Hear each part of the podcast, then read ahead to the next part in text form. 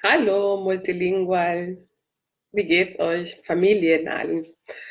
Ich bin heute da, genau, weil ich ähm, heute eine sehr interessante Konversation hatte mit einer Familie bezüglich ein paar Themen, die ich äh, heute hier ansprechen möchte, weil es sehr wichtig ist, dass es konzeptenmäßig ein paar äh, ja, Fachwörter und Konzepte, Ideen natürlich klar ankommen. Hm? Das muss ich ganz kurz äh, erwähnen. Die erste, das erste Thema ist äh, mehrsprachige Erziehung hm, oder zweisprachige Erziehung. Was das ist und beziehungsweise was impliziert das? Was, was für ein Ziel erreiche ich? Was möchte ich damit erreichen als Familie, als Eltern? Hm? Es ist so, dass wenn man mehrsprachig erzieht, als Ziel sollte man zumindest haben, zwei oder drei Sprachen sprechen zu wollen, können und wie auch immer lesen hm, und schreiben. Deswegen das erste Ziel mit dieser Erziehung bezüglich meinen Kindern, zu meinen Kindern, ist, dass sie meine Sprache auch in Deutschland sprechen wollen. Und dadurch möchte ich auch natürlich eine bessere Qualität meiner Sprache beibringen, beziehungsweise ein Niveau haben, ne? was genau man in der Schule macht, ähm, diese Sprachkenntnisse zu erhöhen. Hm? Das wollen wir einfach. Und äh, es ist mittlerweile für mich sehr, sehr deutlich klar, dass es eine Verantwortung, ein, einige, ein bisschen eine Pflicht von der Familie, die auswandert. Hm?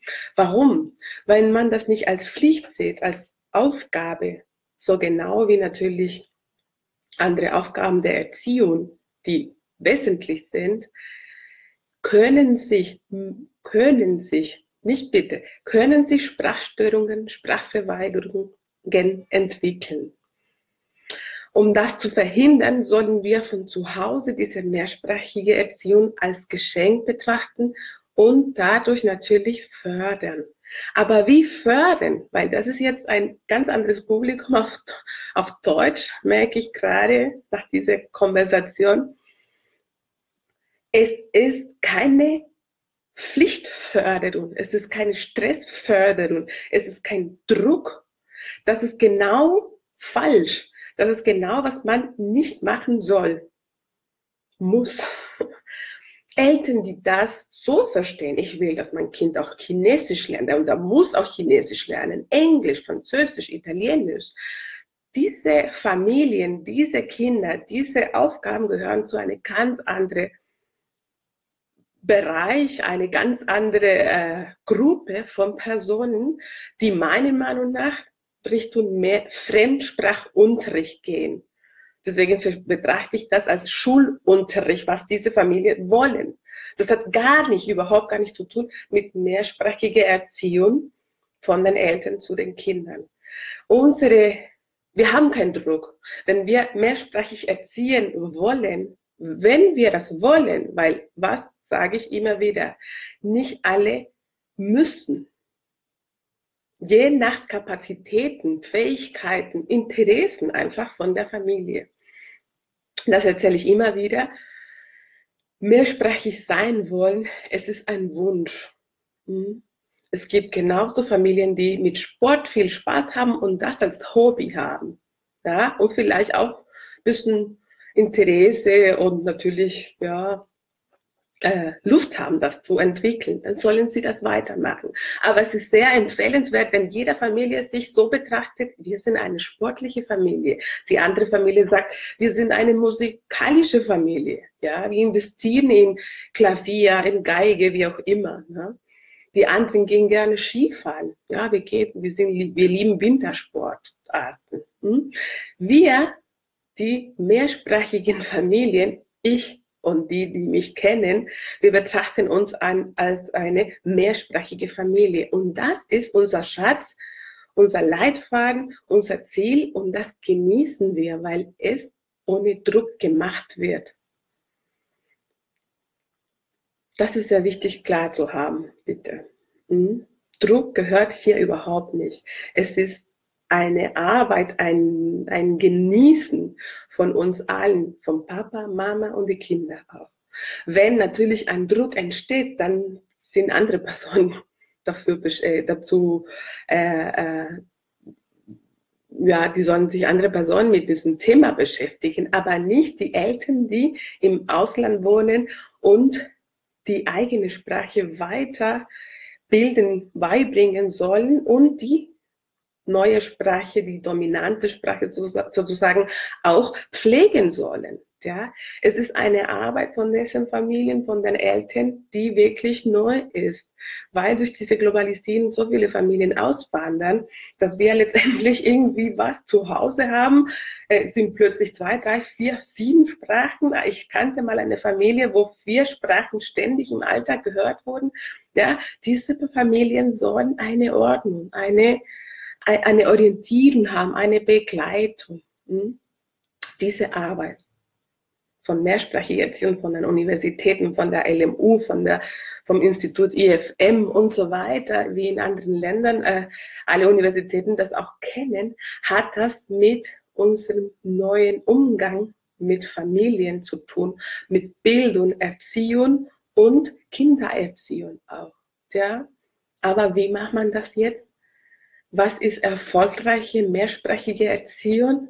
Ja, eine erfolgreiche mehrsprachige Erziehung ist, äh, gelingt, wenn Eltern und Kindern spielerisch dieses Geschenk nützen und genießen.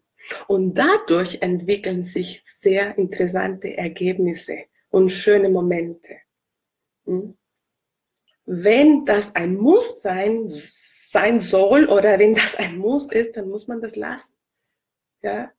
Warum? Weil automatisch fördert man mehr von den Kindern, will man mehr haben und das ist eine ganz falsche Einstellung. Das ist für mich bitte wichtig, dass es klar ankommt, weil das ist eine, ein Kern von meiner Arbeit. Hm? Erstmal das.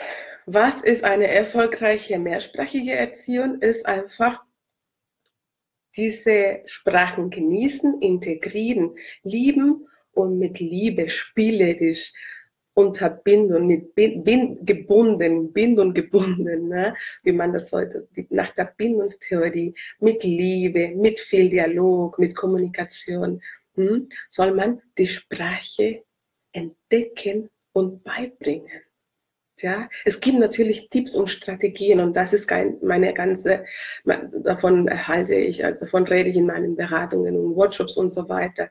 Aber es sind wirklich diese Pfeile, diese Leitfäden, die für mich wichtig sind, dass ihr das versteht, ja spielerisch auf jeden Fall und dieser Spaßfaktor für Eltern sowie auch für Kinder muss immer da sein.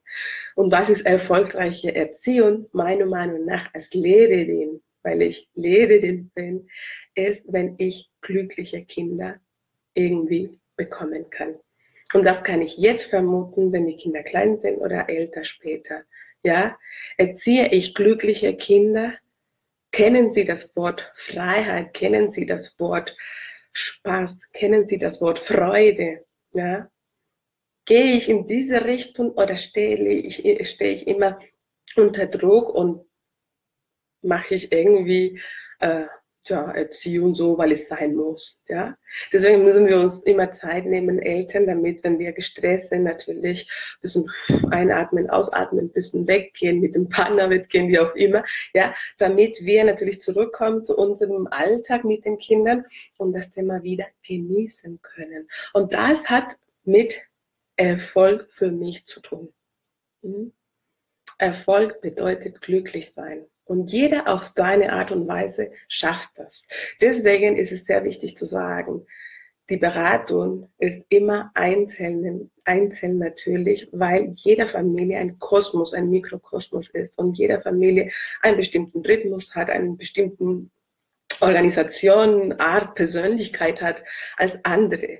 Ja, und einige wollen sehr viel über Pädagogik lernen, ja, weil da ist die Schwäche gerade. Andere wollen viel mehr über Sprachwissenschaft, die sind anspruchsvoller, ja. Die wollen Konzepte, Theorien und so weiter. Und da sind die äh, ja, die Vorgehensweise, die ich habe, die ich, äh, wo, wo, wofür ich studiert habe. Hm? Und davon rede ich, wie gesagt, in meinen Vortrag und Workshops. Also wichtig ist bitte, keinen Druck auszuüben und spielerisch Spaß, Humor zu Hause haben bezüglich, die, bezüglich den Sprachen, die gesprochen werden.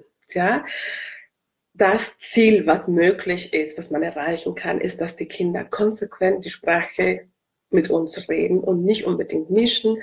In, das kann man vermeiden.